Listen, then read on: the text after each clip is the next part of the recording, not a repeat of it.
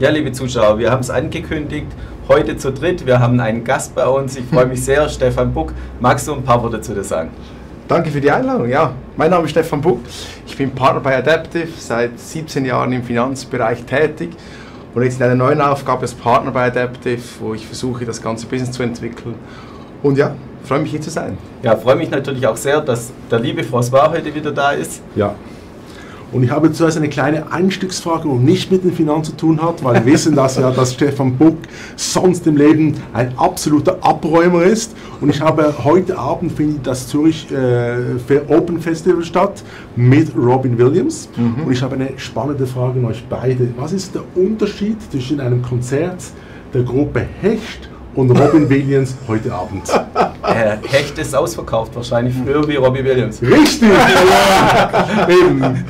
Ja. Sehr gut, ja. sehr gute Einstiegsfrage von dir, lieber. Ja. Steigen wir direkt ein, auch in unsere Aktienwelt. Sehr schöner Ausflug. Ja. Wir haben auch heute ähm, trotz Gast oder auch wegen ja. dem Gast äh, drei Aktien, die wir genauer anschauen mhm. wollen. Und unsere erste Aktie ist heute Glencore. Und wir haben was Spezielles heute gemacht. Glencore ist schon lange bei uns im Musterportfolio. Ähm, François hat sie schon mehrfach vorgestellt. Aber wir haben die Aktie auch angeschaut und du hast sie analysiert. Magst du ein paar Worte sagen, wie euer System genau mhm. funktioniert und wieso es in gewissen Phasen eine Überperformance erzielt? Gerne, ja. Also wir haben bei Adaptive einen Adaptive Sensor. Das wurde an der ETH entwickelt, ist seit sechs Jahren live und was der Adaptive Sensor macht, ist eigentlich, es misst die Marktstabilität jedes Stocks, jeder Aktie, auch jedes Indizes. Und wenn die Marktstabilität abnimmt, dann deinvestieren wir und wenn die Marktstabilität wieder kommt, dann investieren wir wieder. Das ist für verschiedene Pensionskassen und Family Office sehr wichtig, weil sie nicht große Drawdowns verarbeiten können. Und so ist eigentlich unser Businessmodell, dass wir Pensionskassen und Family Office beraten in dem Bereich. Und wenn wir das auf Glencore anwenden, dann sieht man eigentlich, dass Glencore natürlich in den letzten Jahren sehr große Drawdowns hatte, sehr große Verwerfungen hatten. Wenn man hier Ende 15, 16 anschaut oder dann auch wieder im, im 2020. Und hätte man jetzt dort den Adaptive Sensor eingesetzt, das sieht man auch hier in der Schattierung hinten dran, dort wo es rot ist, ist unsere, unser Sensor sehr sagen wir mal, vorsichtig, geht aus dem Stock raus und wenn es grün ist, ist man eigentlich 100% dabei. Und äh, da hätte man jetzt anstatt eine, in den letzten zehn Jahren eine Rendite von 4,6% von Glencore über 10,7% Rendite gehabt, weil einfach die großen Drawdowns geklettert wurden. Ja, und wir haben extra zur Adaptive schon ein Video bei uns gemacht, auch zu sehen mhm. bei uns auf dem YouTube-Kanal bei der BX Swiss. Und wir haben dort auch erklärt, vielleicht aber heute auch nochmal für unsere mhm. Zuschauer, was ist der Unterschied zwischen einem Sensor, wie du das nennst, und einem Sentiment. Es ist kein Sentiment, so wie ich es verstanden habe, sondern ein Sensor. wie funktioniert das? Genau, es ist genau kein Sentiment. Also es ist wirklich, es hat nur damit zu tun, das wichtige Wort ist messen. Also wir machen keine Forecasts, wir haben keine starke Meinung, wie zum Beispiel François über, über Stocks, sondern wir sind genau im anderen Spektrum. Wir sagen einfach, zu einer starken Meinung kann man aber auch eine Messung haben und wir messen nur, wie sich die Preisdynamik des Stocks entwickelt. Und wir messen, in der Wissenschaft heißt es Strukturbrüche.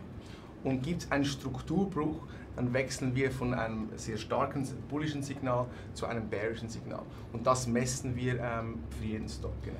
Das heißt also im Umkehrschluss, wenn ich es richtig verstanden habe, bei einer Bewegung, die immer linear ist, also immer bullisch oder bärisch, dann funktioniert euer Sensor so wie der Stock. Aber wenn es ab und zu einen Strukturbruch gibt, also wenn es von steigen zu, genau. zu, zu fallend und wieder steigen kommt, dann geht ihr einfach in der Schwächephase raus und später wieder rein und erzielt dadurch die Überperformance. Genau, also bei einem Stock, der einfach nur eine Linie nach oben kennt, da haben wir keinen großen Mehrwert, weil es ist eine gewisse Versicherung, die wir haben, äh, einen gewissen Schutz und ähm, bei einem sehr bullischen Stock braucht man keinen Schutz. Aber bei einem sehr sagen, volatilen Stock, wie zum Beispiel jetzt Glencore, hätte es sehr stark Sinn gemacht, einen Adaptive Sensor auch einzusetzen. Dann noch vielleicht noch die letzte Frage zum Sensor und dann kommen wir gleich zur François, auch zu ja. den Zahlen von Glencore. Wie verhält sich der Sensor, wenn es eine sehr starke volatile Bewegung ist, also jeden Tag anders oder mehrmals in der Woche anders? Ähm, schlägt der Sensor dann relativ oft aus, dass wir raus und rein geht und also wir haben nicht ein binäres Signal, also wir gehen nicht rein und raus, sondern mhm. wir gehen linear rein und raus. Also zum Beispiel jetzt bei Glencore momentan sagt unser Sensor 0,48. Das heißt, man ist bei einer Zielallokation von 100% wären wir momentan etwa 50% investiert, weil eben genau die letzte Zeit sehr volatil war. Ähm, aber auch nicht null, also wir wären jetzt sehr konstruktiv im Stock gegenüber, aber jetzt nicht extrem stabil, weil es halt einfach diese sagen wir mal, Unstabilität auch gab in der letzten Zeit. Okay, vielen Dank für die Erklärung noch. Danke, Daniel. Und François, du schaust dir die Zahlen immer genauer an. Wir haben sie schon äh, einige Zeit, ich meine sogar von Anfang an dieses Jahres bei uns im Musterportfolio Mhm, hier bei der richtig. BX. Warum ist das so und welche Zahlen springen dir insbesondere ins Auge bei Glencoe? Also wir haben ja auch unser System in dem Sinn, das ist die sogenannte David-Share. Und ich mache das gleich nochmal für dich ganz einfach zu erklären. Ich habe es gegoogelt äh, und habe es nicht gefunden. Das ist, wir haben noch kein Trademark. wir haben noch kein Trademark, aber ich kann dir nur sagen, in dem Sinn, die Erfolge, die wir haben mit der David Share, sind extrem. Und ich erkläre dir auch warum. Und ich glaube, ein entscheidender Punkt, den wir noch haben bei dieser David Share, ist die Dividende. Die hat man in diesem System ja nicht normalerweise. Und wir haben die Dividende ist speziell bei Glencoe ein entscheidender Faktor. Ich komme vielleicht zuerst mal auf die Zahlen.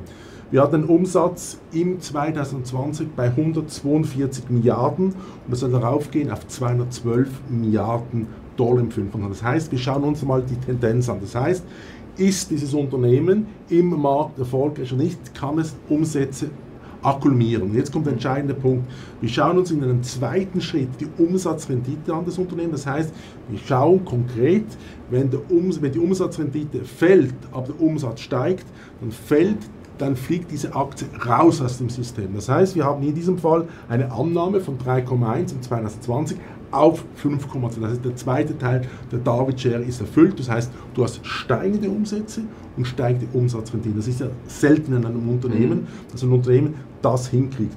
Und das hat zur Folge, dass das EBIT von 4,41 Milliarden auf 11,03 im 2025 ansteigt.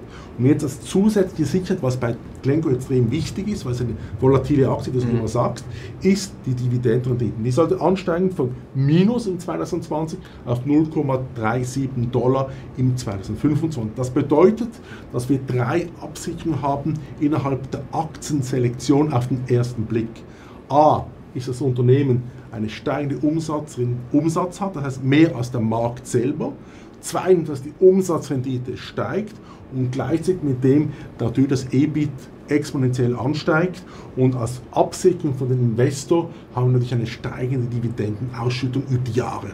Und diese Kombination macht diese David-Schere und da haben wir jetzt aus diesem System, das ich habe, von 40.000, kommen für 100, 150 Aktien raus, die wir dann rausfinden in diese 22 Aktien unserer Musterselektion. Und wenn wir das jetzt anschauen, wir schauen ja die Aktien auf wöchentlicher Basis an, sehen wir, dass dieses Modell auch in einer schwierigen Marktsituation für Glencoe absolut perfekt äh, funktioniert. Ich gehe das einfach, auch was wichtig ist, gehst du zu deinem System ist, dass bei uns natürlich die Dividende einen richtig großen Impact hat. Und wenn jetzt Glencore 8, 9 oder 10 Prozent Dividenden ausschüttet, natürlich A2 Impact auf die Aktienpreis, weil da gibt es einen Bruch in dieser Aktienkurs und bei, bei dir auch siehst, oder? Aber wenn wir davon ausgehen, dass die Aktie Min Reversion wieder zurückkommt auf den Ausgangspunkt, oder? Dann ist dieser Bruch weg und wir haben natürlich nochmal neues Geld, das drinnen ist in der Aktie, weil du hast diese 8, 9 10% Dividendenausschüttung, die dann wieder in die Aktie reinvestiert. Also kommen wir vielleicht konkret auf die Zahlen. 90 Tage, minus 1,8% für Glencore und minus 6,2% für den Index, also englischen Index. Und wenn du das über fünf Jahre anschaut, das ist der lange Zeitraum, den wir haben, dann bist du bei plus 63,6 versus 9,8% plus für den Index. Und darum ist diese Aktie aufgrund der David-Schere natürlich top. Aber jetzt unabhängig von dieser David-Share, schaue ich mir auch an die Firma an, wie sie positioniert. Ich meine, Glencore habe ich eine spezielle Beziehung, weil ich war vor über zehn Jahren mal einen, einen, in den Ferien mit Glasenberg, also per Zufall, oder? Und er hat mich einfach überzeugt, oder als Typ, wie er aufgetreten ist, dieses Commitment dort. Und ich glaube, das Entscheidende bei der David-Share ist nicht nur, dass wir eine Selektion, eine mechanische äh, Selektion der Aktien, sondern dass wir auch nachher anschauen, wie ist das Management zusammengesetzt. Ich glaube, das ist entscheidend. Das ist wie bei einer guten Band, da kommt es auf den richtigen Sänger drauf an, oder? Wo vorne drin sage ich immer, da gibt es eine lustige Geschichte dazu, da musst du, musst lachen. Es gab mal ein Interview zwischen Stefan Raab und Helene Fischer. Du musst nicht lachen, aber war, dann, hat, äh, dann hat Stefan Raab gesagt, jetzt, jetzt eine dickere Frau auf der Bühne stehen würde anstelle von Ihnen, oder? Würden Sie dann auch so viel Erfolg haben, oder? Dann hat Helene Fischer ihr Goldmikrofon vorgegeben und dann nur noch gelacht, das Publikum auch, oder? Das ist auch das Charisma, das hinter einem CEO steht, ist matchentscheidend. Ich sage immer, die Leute sagen immer in der Wirtschaft, ja, jeder Mann ist ersetzbar, oder? Und ich glaube, wenn du jetzt anschaust, auch jetzt bei UBS und Credit Suisse, dass seit Sergio Motto wieder im Rennen ist, oder, als CEO, siehst du, dieser Impact des CEOs ist relativ hoch. Jetzt ist das Vertrauen da. Die Schweiz hat ja extrem viel Geld in dieses Projekt reingesteckt, oder? Gigantisch. Und da sage ich einfach, bei uns ist die Dow kombiniert mit natürlich dem Impact des Management des CEOs. Und Glencore haben wir auch immer schon gesagt, Glencore ja auch die Besonderheit, dass er die komplette Wertschöpfungskette ja. abdeckt. Ähm, siehst du irgendwelche Risiken? Weil wir Risiken, wenn wir die Chancen anschauen und schauen, dass die Aktie auch gut gelaufen ist, die letzten Jahre schon, siehst du irgendwelche größere Risiken am Horizont, die wir auch betrachten sollten? Also wir schauen, also ich, das ist immer eine super Frage, aber die mir sehr viel Arbeit, oder sage ich immer, weil Risiken sind ja die Analyse der Konkurrenz. Oder für mich ist entscheidend, dass wir nicht nur singulär die Aktienbewegung anschauen, wie die das macht, oder, sondern wir schauen uns konkret an, in diesem Fall bei Glencore, BHP, wie sind die positioniert, ähm, ja, und die Konkurrenz, die Brasilianer, oder? Für mich ist entscheidend auch das Feeling zu bekommen für die Aktie, oder? Und für das Unternehmen, wie es positioniert ist, oder? Weil ich glaube, das ist eine Entscheidung, du sprichst genau über das Feeling, oder? Mhm. Wir sind genau am anderen Spektrum. Also wir messen, wir sagen, alle Feelings, alle Eindrücke, egal was, ist im Preis drin und wir beobachten die Dynamik dieses Preises. Oder? Und es hilft einem nichts, wenn auch die Dividendenrate extrem attraktiv oder in, in Relation mit, äh, mit, mit, der Rendite ist, aber der Stock verliert an Geld. Und dann, das Problem ist eben, dass Investoren dann viel zu lange auf ihr Feeling hören, anstatt eigentlich einfach schön quantitativ zu schauen, okay, es hat hier einen Strukturbruch, dieses, dieses Stock ist nicht mehr so performt, wie er jetzt in den letzten Jahren gemacht hat. Aber ich glaube, das ergänzt sich gut, eine starke Meinung, aber dann auch eigentlich einfach einen, eine sehr unemotionale Sicht auf die Dinge. Richtig, aber genau, wollte ich gerade sagen, also Emotionen ausgeschaltet in eurem Modell. Eine Frage vielleicht noch, mhm. ähm, wenn wir auch zum nächsten Stock kommen. Was ist das Universum, das ihr analysiert? Also alle, alle großen Blue Chips oder auch die Nebenwerte, Macht es für alle Titel auch Sinn, wenn die Werte illiquider und kleiner werden? Das würde mich noch interessieren. Also das Spezielle am Adaptive Sensor ist, äh, das war auch ein, der Forschungsauftrag an Drehte, dass es eigentlich universell ist, dass er kalibriert sich selber. Das heißt, man kann eigentlich alle liquiden Assets, ähm, sei das von Bitcoin bis Nestle Novartis bis Nebenwerte, analysieren und das machen wir auch für verschiedene Kunden, die haben verschiedene Bedürfnisse, Nebenwerte oder die Blue Chips oder nur ähm, Benchmark-Indizes. Und das Schöne ist eigentlich, dass wir diese Strukturbrüche eigentlich global messen können. Und dann entsprechend auch in Portfolios abbilden, das hast du eingangs schon gesagt. Genau. Und irgendwann dann auch die ersten Produkte drauf gibt, dann auch für Kunden speziell, spezielle Baskets ist in dem Fall alles denkbar. Ja, genau. Also wir haben jetzt das erste Produkt live, wo, wo man global investieren kann, aber mit diesem Airbag. Es ist eigentlich wie wenn, ja, wie wenn man äh, investiert, aber man hat eigentlich einen, einen Autopilot, der, der einem schützt vor extrem großen Ver äh, Verwerfen. Und Backtesting bei solchen ähm, messbaren ja. Instrumenten auch immer wichtig. Ja. Macht ihr natürlich auch. Wie viele Jahre habt ihr euch angeschaut? Also das Ding ist, der Sensor ist live seit sechseinhalb, sechseinhalb Jahren. Das heißt, man kann auf sechseinhalb Jahre zurückschauen und kann dann auch nicht etwas ändern. Also man kann jetzt, ich kann jetzt nicht sagen, bei Glencore hätten es wir besser, besser gemacht, sondern dieser Sensor funktioniert immer gleich. Und wir haben diese Daten auch, sagen wir unseren Kunden seit sechseinhalb Jahren geliefert. Also man kann auch nachschauen, wie wir das gemacht haben. Und darum ist es nicht ein System, das wir jetzt da erfunden haben, sondern das ist für große institutionelle Kunden sehr wichtig seit sechseinhalb Jahren. Und ja, es sieht ähm, bei liquiden, volatilen Stocks sieht es sehr gut aus. Bei extremen Stocks, die einfach fast keine Volatilität haben und durchs Dach gehen, braucht es uns schlichtweg nicht, weil da braucht es keinen Autopilot, weil man kann einfach geradeaus fahren. Aber die Geschichte, das weiß François besser als ich, weil er länger, länger am Markt ist, aber die Geschichte hat immer wieder gezeigt, dass halt in einem 08 äh, man 50% verlieren kann. Und wenn man dann nicht, sage ich mal, ohne Autopilot unterwegs sein kann, dann können wir eine Lösung bieten. Vielen Dank. François, kommen wir zum zweiten Titel. Sehr heute. gerne. Wir haben noch einen ähm, aus der Chip-Branche mitgebracht, mhm. ASM International, auch ein Überflieger dieses Jahr. Ja, logisch, alle Chip-Werte sind Überflieger dieses Jahr, das ist wahrscheinlich Fast, nicht fast, schwierig. Fast alle, ich muss dich korrigieren, weil unser System ist wirklich gut. Warum, sage ich ganz einfach, Infineon, hast du gesehen, nicht überzeugend, oder? Chipindustrie, Europa, eigentlich Deutschland, Autos, perfekt, oder? Und was ist passiert mit Infineon? Naja, müssen leider nicht diskutieren, ohne deine Heimatgefühle zu verletzen. Ja, aber ah. Sie bekommen ja jetzt eine neue Chipfirma, ähm, sind ja gewisse Subventionen, werden ja bezahlt im Milliardenbereich. Vielleicht nimmt es dann Fahrt auf. Ja. ja, aber ich weiß nicht, aber kommen wir zurück zu unserem zweiten Titel. Das ist ASM, kommt aus Holland. Und ich glaube, wir haben das, das vorher gesagt, eben, das ist eine Aktie, die wäre genau eine, wo man gar nicht euer System brauchen müsste. Und da komme ich immer wieder zu der ganzen Technologie, die wir haben, oder? Weil wir vergleichen ja nicht singulär die Aktie, mhm.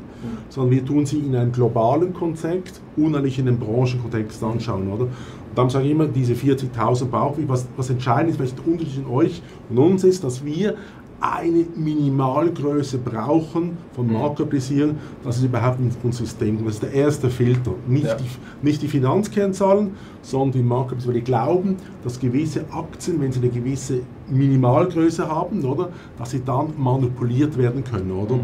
Und dass sie dann entgleisen, sage ich jetzt konkret. Ja. Ich meine, das kennst du auch aus deiner Vergangenheit, dass gewisse Firmen brutale Sprünge nach unten wie nach oben machen, oder? Mhm.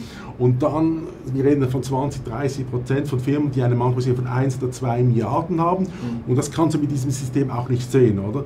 Ich sage immer, da musst du schauen, wer ist im Management und wie ist die Firma positioniert und wie ist die Kommunikation. Und für mich entscheidend bei einer Aktie wie ASM ist auch die Kommunikation an die Anleger und Investoren. Weil ich schaue immer, das ist ganz verrückt, also verrückt. Ich schaue mir immer die letzten fünf Jahre an mhm. und sage mir, was war die Ansage der, der, Firma in Sachen Gewinne und was war das Resultat. Ich gebe jetzt ein ganz brutales Beispiel aus der Schweiz, Logitech, oder? Ich glaube, vor drei Jahren war das. Da hat die Firma gesagt, sie hat ein ganz schlechtes Ergebnis für das Weihnachtsgeschäft, oder?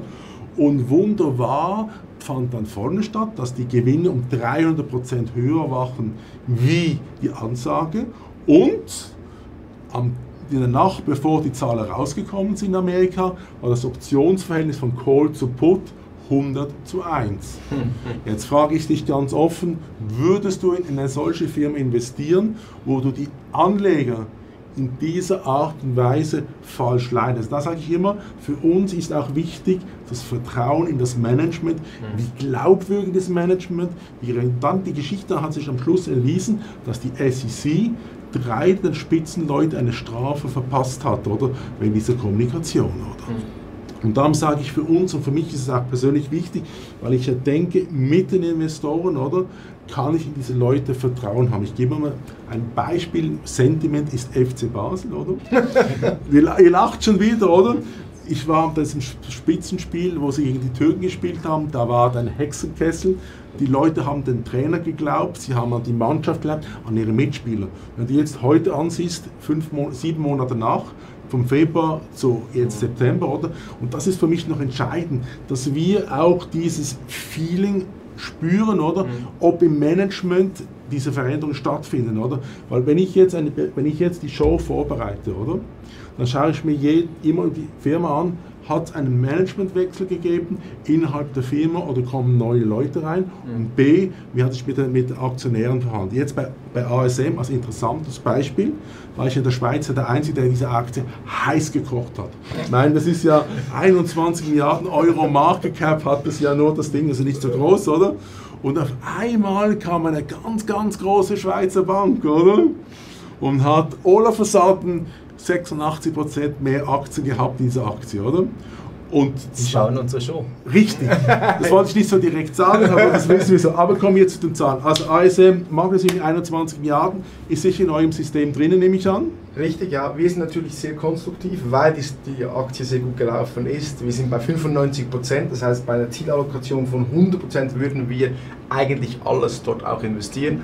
Das heißt, sehr eine stabile Geschichte. Muss aber nicht immer so sein. Hatte auch ein bisschen ähm, natürlich eine Bumpy Road in den letzten zwölf Monaten. Und äh, wenn man auf die, auf die Drawdowns schaut, dann hat man schon auch mal einen Drawdown von 40 Prozent, also man muss einfach immer diese Gefühlswelt, glaube ich, auch mit nackten Zahlen auch kombinieren und dann muss man Investoren auch sagen, dass sie auch mal 40 Prozent verlieren können, wenn auch die ganze Story stimmt. Aber momentan ist es sehr stabil und wir werden jetzt da gleich gepolt wie du. Wie ist sie gelaufen, die Aktie? Also optimal, würde ich sagen, wenn ich das so sagen darf. Top, eine optimale David-Share, sage ich jetzt. Und das ist, ich glaube, das müsst ihr in eurem System jetzt noch einbauen, das Zusatzmodul, ja, ja. dass ihr da sagt, wir verkaufen noch die David-Share, oder? also, warum? Ich sage Umsatz 1,3 Milliarden 2020, geht drauf auf 3,4 Milliarden im 25. Zweiter Teil, Umsatzrendite 24,6 auf 28,4 Prozent. Und das EBIT ist von 327 Millionen Euro auf 976 Millionen Euro raufgeht im 25. Und das bedeutet, dass auch die Dividende, das ist der David-Share Zusatz, das ist ein Ansteigen von 2 Euro auf 3,85. Und ich glaube, was wichtig ist, und das macht es auch sympathisch, deine Firma, ist, du denkst ja wie wir, als kleiner Anbieter gegen die Großen anzutreten, dass wir ein Value Added bieten können den Investoren. Ich glaube, was du probierst zu machen mit deiner Firma, finde ich auch super spannend, ich habe es auch gesehen, was ihr macht, ist etwas anzutreten gegen Giganten wie der schwarze Stein. Die haben auch so intelligent, probieren auch so intelligente Systeme jetzt anzubieten, oder? Wir wollen jetzt nicht den Namen nennen, oder? Und das ist ja auch wieder so orientalisch, das ist halt auch ein orientalischer Name, oder? Und wir kommen ja auch von der Bibel, das ist ja David gegen Goliath. Und da sind wir eigentlich auf der gleichen Seite, wir zwei, wir sind beides, oder wir drei, sind kleine Anbieter, die gegen Goliaths antreten, oder? Und das System, was du auch zeigst, ist ja relativ spannend. Ich glaube, ASM hat auch eine politische Komponente gehabt, darum ist auch dieser Absturz stattgefunden. Man war nicht sicher, ob China nicht den Hahn zumacht für die Chip-Hersteller, oder? Und das hat den Absturz dazu geführt. Und ich glaube, dieses Sentiment oder Feeling, wo man hat, oder diese politische Komponente, können wir alle nicht, können wir nur erahnen, oder? Aber wir wissen, dass sie vorhanden ist, oder? Eben unser Forschungsgebiet, also eben zum David und Goliath, also wir haben zwar, wir sind zwar noch eine kleine Firma, aber wir haben natürlich das Know-how, also das ist ein ETH-Spin-Off, also es wurde wirklich am Lehrstuhl für Physik entwickelt, also es gibt dort schon, wir sind nicht groß, aber das Know-how, das dort angezapft wurde, ist sehr stark. Und es ist auch schon so, ich meine, es ist, ähm, oder die, was du sagst, oder ist, das hat in der Vergangenheit, ja, hat es einen Sentimentwechsel gegeben, was immer, und unser Forsch Forschungsgebiet heißt Nowcast. Und was du machst, oder ist Forecast, oder? Und ich glaube, dass Nowcast in den nächsten fünf Jahren bis zehn Jahren viel mehr auch in die Anlageentscheidungen eintritt. Weil man kennt es, oder Forecast, das Problem ist, erstens mal, wem hört man zu? Oder? Hört man den François Bloch zu, oder hört man dem ähm, Analysten von UBS zu. Und ähm, es ist natürlich immer sehr tilted zum Bullish sein, weil man so auch ähm, das ganze Geschäft ankurbelt. Und wir sind da der Gegenpol, wo eigentlich ein Nowcast macht. Also ich glaube, was wichtig ist, und ich sage dir auch ganz offen, um, um das auch zu denken, oder für mich, die Arbeit ist nicht viel einfacher, wenn ich aus einer gestärkten Defensive auftreten mhm. kann, oder? Weil ich muss ich muss mich nicht aufregen, wenn ich einen falschen Entscheid mache. Das heißt konkret, ich muss sicher sein in allem, genau. was ich mache. Oder? Genau. Und wenn ich jetzt Nervosität zeigen würde bei der Analyse meines fange an zu, zu manipulieren, genau was ihr auch nicht macht, oder? Sondern genau. sagt, das sind die sechs Jahre, die haben wir, oder? Ja. Und so mache ich es genau wie ihr. Oder? Genau. Sagt, okay, ich muss, wenn ich einen Fehler mache, muss ich äh, dazu stehen, oder? Aber man muss für die Zukunft schauen, dass ich besser werde, oder? Mhm. Und ich glaube, das macht das spannend zwischen unserem, also eurem System Absolut, ja. und meinem Ansatz. Also ich glaube, wenn man jetzt die Performance anschaut, die letzten 90 Tage, plus 20,9 versus minus 5,9 für den Index und plus 908,5% versus 57,5% für den mhm. holländischen Index. Oder? Was natürlich diesen, diese Differenz auch ausmacht, ist, dass ASM dazu mal natürlich kleiner war mhm. und der Impact auf den Index, Index relativ klein ist, weil da komme ich nachher zu einer anderen Aktie, wo der Impact gigantisch ja. ist, oder? Weil das macht, glaube ich, 40 des, des Heimatindexes. Aber ich sage, ASM haben natürlich ein Paradebeispiel, wo wir eine Aktie haben, die relativ klein war und dann einfach rasant aufgestiegen und darum ist es auch logisch, sage ich jetzt, dass in eurem System, das zeigt auch die Qualität eures Systems, dass da eine große Übereinstimmung ist zwischen mhm. meinem Ansatz und eurem Ansatz. Ja, wir schauen sofort auch auf den dritten Titel noch Richtig. ganz kurz. Äh, soweit ich weiß, ein absoluter Lieblingstitel von dir, auch die ganze Branche ist deine Lieblingsbranche. Novo Nordisk, du hast schon gesagt, 40 Prozent rund des dänischen Index ein Schwergewicht und natürlich auch ein Schwergewicht von den Herstellern. Richtig. Und ich glaube, was wichtig ist, und ich sage, Novo Nordisk finde ich jetzt ein absolutes, eine super Firma, weil ich selber mit dem in Verbindung getreten bin, weil es die sind von den Produkten her, oder? Mhm. Absolut sensationell, oder? Mhm. Und ich glaube, da kommt natürlich das, das, Sentiment, was man selber hat, wenn man, wenn man die Produkte benutzt oder einsetzt, oder? Dass man vielleicht eine engere Bindung. Ich glaube, da muss ich mir auch zum Vorwurf machen vielleicht, oder? Dass ich da biased bin, oder? Was wahrscheinlich bei eurem System nicht ist, dass es ein Bias gibt, oder? Mhm. Aber ich sage, Novo Nordisk, um zu zahlen, ist auch wieder so eine David-Schere, oder? Äh, Umsatz 126 Milliarden Dänenkronen Milliarden im 2020 soll darauf gehen auf 301 Milliarden. Und jetzt kommt der entscheidende Punkt trotz der intensiven Konkurrenz von Sanofi, das ist eben eine Frage, was sind die Konkurrenten? Sage ich, die Sanofi ist ein Konkurrent, oder? Oder natürlich Eli Lilly. Da hast du die Umsatzrendite halten sogar noch steigen können von 42,6 auf 44,2, oder? Und dann gibt es die Explosion auf dem EBIT, sollte aufsteigen von 54 Milliarden auf 133 und dann natürlich die obligate Jackpot-Frage, sage ich immer, ist die immer die Dividende, sollte von 9,1 und jetzt neuerdings sogar auf 22,5 äh, dänische Kronen ansteigen im 25. Und da kommt dieser Effekt, den ich mir auch schon angeschaut und immer spannender finde. Und da habe ich nie darüber geredet, ist dieser Compounder-Effekt, oder? Weil wenn du die Dividende jedes Jahr nochmal reinsteckst, oder? Absolut. Und du hast ein, ein springendes Pferd in deiner Aktienselektion, oder? Habe ich es nicht ausgedrückt, oder? also das ist der, der rollt wie ein Kawasaki, äh, der redet von Kawasaki, der Markt davon, oder? Ich weiß, die Leute, wenn sie fragen, warum sage ich Kawasaki? Es gibt ein berühmtes Lied, das war in der Schweiz in Charts und das hat nicht mit Motorrädern zu tun, sondern mit einem Grabstein, oder? Genau. Und äh, jetzt lacht er wieder darüber, aber ich muss diese Annulation machen, oder? Und da sage ich, oder, diese Aktie sprintet davon, oder? Sie wieder die Konkurrenz und Robin Williams davon springt in den, in den ich sage immer, Hecht, oder? Hat, verkauft schneller seine Tickets wie Robbie Williams. Warum? Das Hallenstart, glaube ich, war in einer Stunde ausverkauft oder zweimal, oder? Nein, nicht ganz so, aber sehr schnell, ja. Aber, also eine Stunde. nein, nein, aber es war sehr, sehr schnell aus. Eben, du siehst auf dem Schweizer Lokalfond einer Radiostation aus Zürich, die ich relativ eng verbunden bin, die hat heute Morgen gesagt, es gibt noch Tickets. Ich bin fast ich, nicht, ich bin gerade aufgejuckt, weil ich war am Computer vorbereiten. Also, was? Robin Williams und unser Stefan Bock schafft es in einer Stunde alles Eben, Das war nicht eine Stunde, aber das ist. aber ich habe das ja zwei, zweimal zwei ja, Shows gemacht, oder? Also, ja. okay, kommen wir zurück zu den Zahlen. Also, Novo Nordisk, auch, und jetzt sage ich immer wieder, aktuelle Zahlen, Now Forecast, absolut super, oder? Aber was für mich entscheidend ist, ist natürlich die Zukunftspalette, oder? Und wenn du jetzt anschaust, was ich mache, oder, in den Datenbanken, der Medizinforschung reinzuschauen, welche Produkte sind in der Phase 1, 2 oder 3 mhm. und das dann vergleichen, dann sehe ich einfach, dass da noch ein Zukunftsvalue da ist, wo realistisch ist. Oder? Und dann ist immer die Frage nach der Konkurrenz. Und ich komme mit dem einfachen Beispiel bei Novo Nordisk, also diese Fett, äh, also zuerst haben sie Diabetesprodukte gehabt und jetzt haben sie die neuen Abnehmen Produkte. Oder? Und das Abnehmen ist ja das Verrückte, ist, dass man früher muss man diese Spritze reinjagen in den Bauch, oder? Mhm nicht so, nicht ganz so. Und jetzt sind sie dran, das über Pillen zu lösen, oder? Mhm.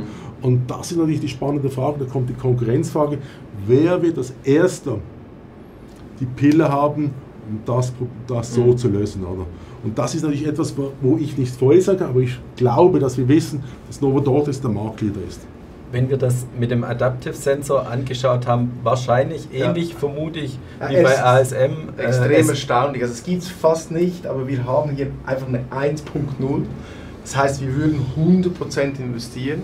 Aber, was man auch sagen muss, und darum haben wir diesen Autopilot, also wir beobachten uns natürlich täglich, stündlich und so eine Aktie, die so extrem gut gelaufen ist, ähm, hat nicht viele Gründe, wieso es weiter gut läuft, aber es kann auch mal anders kommen und darum muss man es eben beobachten. Genau. Also weil es gibt schon auch ein, ich sag mal, großes Drawdown-Potenzial, weil man hat unfassbar viele Gewinne gemacht in dieser Aktie.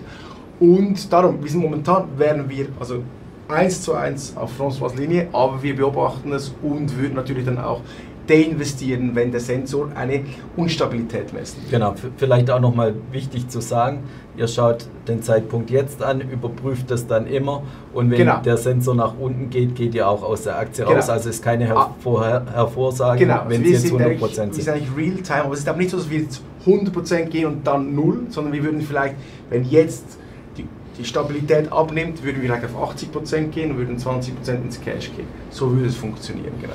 Wie viel Prozent hat sie denn dieses Jahr oder die letzten Jahre gemacht? Die also letzten 90, wahrscheinlich 90, gelaufen. 90, letzten 90 Tage plus 10,4 plus wäre es plus 1,2 vom Index, oder? Ja, und vom über, Index ist auch diese Aktie Treiber. Gut, und über 5 Jahre ist es vielleicht noch extremer, plus 335 Prozent versus plus 114. Und ich sage jetzt ganz offen, wenn du es mit einer Novartis, mit einer Roche vergleichst, oder? Wenn du das durch 10 dividieren, dann hättest du Novartis also, sagen wir, durch 5, 6, 7 Prozent. Also das ist ganz klar, dass Novo Nordisk natürlich ein Überflieger ist, oder? Und wir natürlich setzen auf die Management Skills. Da kommt etwas Interessantes, das ich mir auch speziell anschaue. Und das ist der sogenannte, ich darf es vielleicht so offen in der Schweiz sagen, aber ich bin ein Fan von dieser Frau, das ist der Maktula-Blocher-Effekt.